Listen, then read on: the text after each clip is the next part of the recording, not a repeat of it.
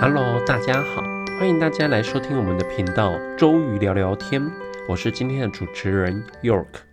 今天不知道大家听我的声音是不是有一股很重的鼻音啊？因为 York 在上周回台湾的时候，在跟我的外甥和侄女玩，发现他们好像看起来有在感冒的症状，但是呢，我也没太在意。结果玩了一个周末之后，我感觉我也开始出现鼻塞、流鼻水、打喷嚏的一个状况了。今天本来是想跟我们听众来聊一聊流行性感冒的这个病毒，但是呢，后来就是看了一下上周在讲的索夫波之后呢，发现呢大家对于索夫波可以去促进我们产生胶原蛋白，就是产生蛮大兴趣。那今天 York 就来和大家聊一聊胶原蛋白究竟是什么呢？其实我们上周提到索夫波啊，还有以前提过的英波拉提和电波拉提。这些仪器呢，都是利用它们可以在我们的皮肤产生热能，然后呢再去刺激我们皮肤的胶原蛋白增生。那这样子的话，其实就会有人问说，那我能不能直接填充胶原蛋白？诶，那说起来还真的可以呢。现在市面上其实有蛮多医美，它是可以直接去填充胶原蛋白。另外呢，也可以去打一些胶原蛋白的增生剂。不过呢，这个产品真的太多了，所以今天又可先 focus 在胶原蛋白本身的填充剂，或者是注射剂，或者叫植入剂都可以。那首先一开始呢，我要先科普一下胶原蛋白，它又叫做胶原，英文名字叫 collagen，它是哺乳类动物呢身体内含量最多的一种蛋白质。因为呢，胶原蛋白其实占我们总蛋白质大概百分之二十到百分之三十左右。其实呢，它是非常广泛存在于，就是从低等的脊椎动物的体表到哺乳类动物的一切组织当中，也是人类一种非常重要的蛋白。那胶原蛋白呢，它主要存在于结缔组织当中，而且呢，在植物组织当中呢是没有胶原蛋白的。胶原蛋白它其实也有很强的伸张能力，是我们韧带的主要成分。也是我们细胞外基质的主要组成的成分，它可以让我们的皮肤保持弹性。胶原蛋白老化的话，就会使我们的皮肤开始出现皱纹。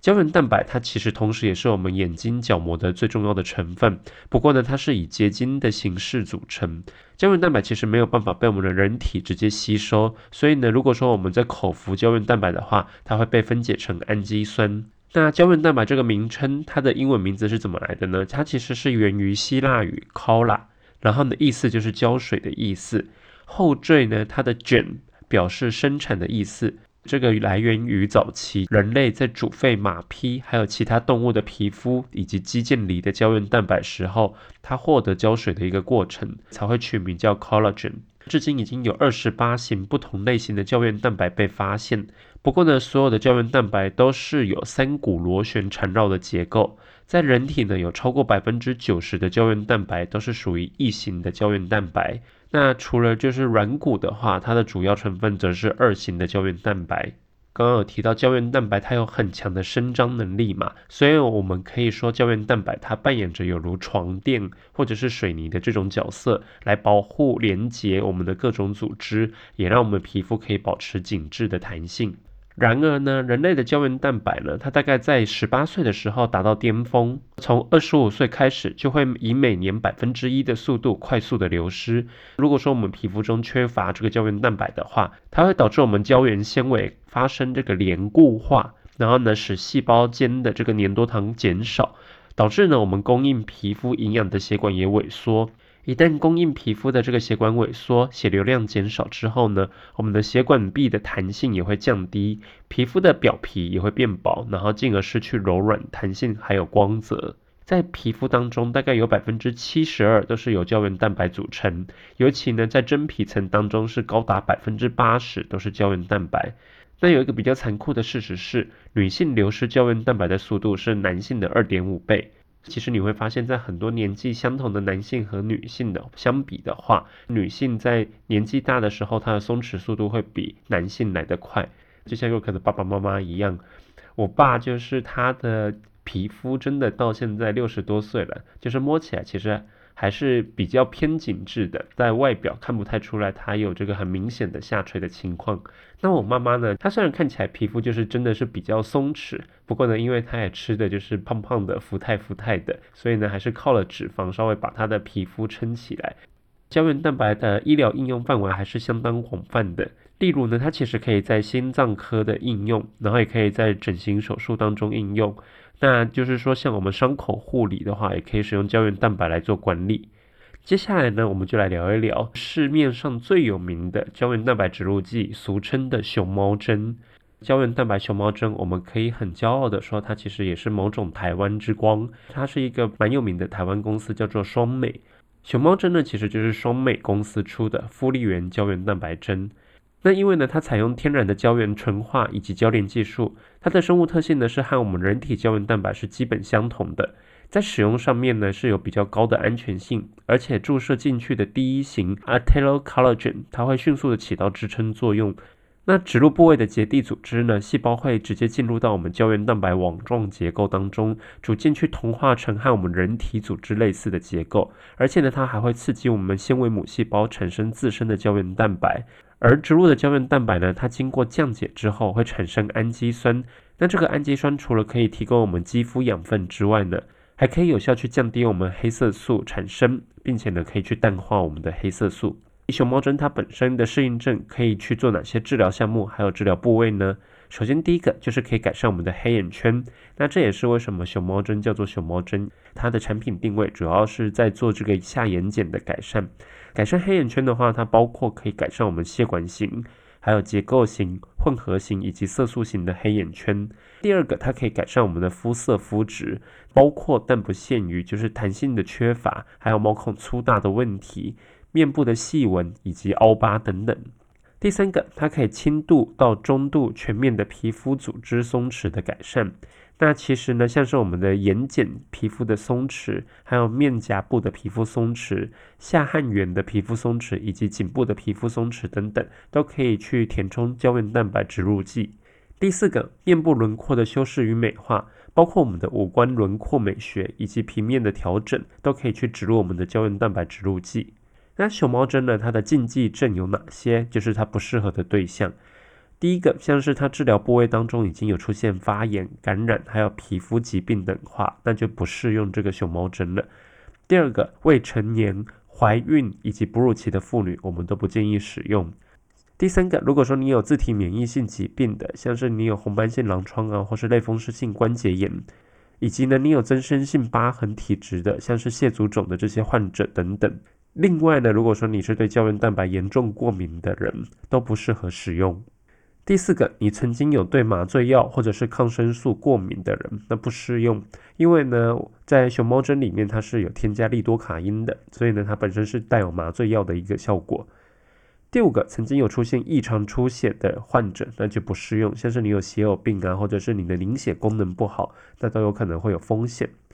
第六个，如果说你已知对胶原蛋白过敏的患者，包括像是你曾经使用过胶原蛋白的制品。像注射剂啊、植入剂、止血棉、缝合线、生物胶等等，然后产生明显过敏现象的患者，那都不适合。第七个，胶原蛋白针呢，它不可以用于隆乳或者是作为骨骼、肌肉、肌腱、韧带以及其他的植入使用，它只能适用于在做皮肤的填充使用。那这边我们就来聊聊胶原蛋白植入剂它常见的一些问题。常见的第一个问题就是胶原蛋白适合改善哪些部位？其实基本上胶原蛋白是全脸都可以填充使用，而且不需要区分大分子或者是小分子。这点它和玻尿酸就是有稍微的不同。胶原蛋白它可以利用仪器，像是我们以前提过的水光注射器，利用这种击打的方式来达到全脸肤质的改善，以及其实它可以改善黑眼圈，让我们跟熊猫眼说拜拜。胶原蛋白植入剂呢，它可以增加我们下眼睑真皮的厚度，那改善我们的血液循环，并且呢，它可以遮盖我们下眼睑血管充血造成这种血管型黑眼圈的问题。那另外呢，胶原蛋白它天然的乳白色具有遮盖的作用，所以呢，它其实不会产生廷德尔效应。那这个廷德尔效应 （Tin Doll Effect） 呢，它其实呢是如果说在眼周填充玻尿酸或者是胶原蛋白这些产品的时候。因为它有这个光线的散射作用，可能会让我们看起来像是出现淤青的一个情况。这个如果说未来有机会的话，我们可以针对眼部整形或是填充来开一个话题，专门聊一聊。其实呢，胶原蛋白在降解之后的氨基酸残基啊，它可以抑制酪氨酸酶的活性。那我们都知道，酪氨酸酶它是产生黑色素的一个酵素嘛。那如果说我们有这个酪氨酸酶被抑制的话，可以减少我们出现色斑，防止我们出现黑色素沉积的一个问题。那常见问题的第二题就是胶原蛋白疗效可以维持多久？那通常多久需要施打一次？通常呢，一个疗程注射之后可以维持大概八到十二个月。不过呢，会因为个人的体质以及作息去影响到胶原蛋白的降解速度。而且呢，植入体内的停留时间啊，依照植入的部位、还有方式、还有胶原缺失的多寡、植入的剂量、个人的体质以及生活的形态等等，都会影响到它的维持效果的长短。通常医师都会建议客人去透过克制化的疗程规划，定期回诊，然后根据每个人的体质状态去做补充。第三个常见问题是胶原蛋白针的优点。那胶原蛋白它其实是营养补充品。而且呢，人体的皮肤本来就有很丰富的胶原蛋白，因此呢，让我们的皮肤去充满这个紧致、光泽、弹性的胶原蛋白，那淡化黑色素可以达到美白的效果。而且呢，胶原蛋白它的恢复期短，并且呢，它其实不会像玻尿酸一样出现吸水、肿胀，导致全脸肿得像猪头一样的一个情况。所以呢，它其实术后是可以立即见到效果的。那其实呢，另外还有很多人都会疑惑，就是说，那如果说我用口服的以及外用的这个胶原蛋白有没有效果呢？对于口服的胶原蛋白产品啊，它在消化的过程当中，其实和其他蛋白质是一样的。由于呢，我们人体很难直接吸收蛋白质或者是多肽，口服的蛋白质多肽之后呢，基本上都会在消化道被消化成氨基酸之后才被人体吸收。那根据我们身体不同的组织的需求。那才去重新组合成蛋白质或者是胶原蛋白重组后的胶原蛋白，它其实跟我们原本口服的胶原蛋白并没有关系。或者呢，就是说我们的这个氨基酸被吸收之后，它可能去组成其他的像肌肉组织啊、皮肤组织啊，或者是骨骼组织都有可能。那对于外用的胶原蛋白产品呢，如果说我们把胶原蛋白直接涂抹在皮肤上面的话，那其实和其他的蛋白质产品一样。因为呢，胶原蛋白的分子过大，所以呢，它并没有办法穿透我们的表皮层，渗透到我们的真皮层，仅仅只有覆盖到我们的表皮，然后达到保湿的效果而已。那实际上呢，其实口服还有外用的胶原蛋白，目前都没有证据显示额外补充胶原蛋白对于延缓或者是衰老或者是除皱有特殊的功效。我们在口服以及外用胶原蛋白的时候呢，大部分。就是是帮助我们去补充氨基酸，然后达到皮肤保湿的效果。不过呢，其实还是有其他研究指出，口服胶原蛋白它确实可以提升我们的皮肤弹性、保湿度以及皮肤胶原蛋白的密度等等。好啦，那今天胶原蛋白我们就先聊到这里。后面呢，我们也可以针对其他的这种胶原蛋白刺激的植入剂，像是比较有名的童颜针啊、少女针，我们可以未来再开个话题来聊聊。今天我们周瑜聊聊天就先聊到这里啦。如果你觉得今天这期节目不错的话，欢迎大家五星好评、按赞、分享给你的亲朋好友。我们频道现在开启小额赞助的功能，欢迎大家不吝捐款赞助。那如果说大家有什么想听的话题，也欢迎在我们的频道留言敲碗。当我们看到你的留言之后，我们也会为您准备下一期的话题。我们终于聊聊天，今天就先聊到这里啦，我们下次再见，拜拜。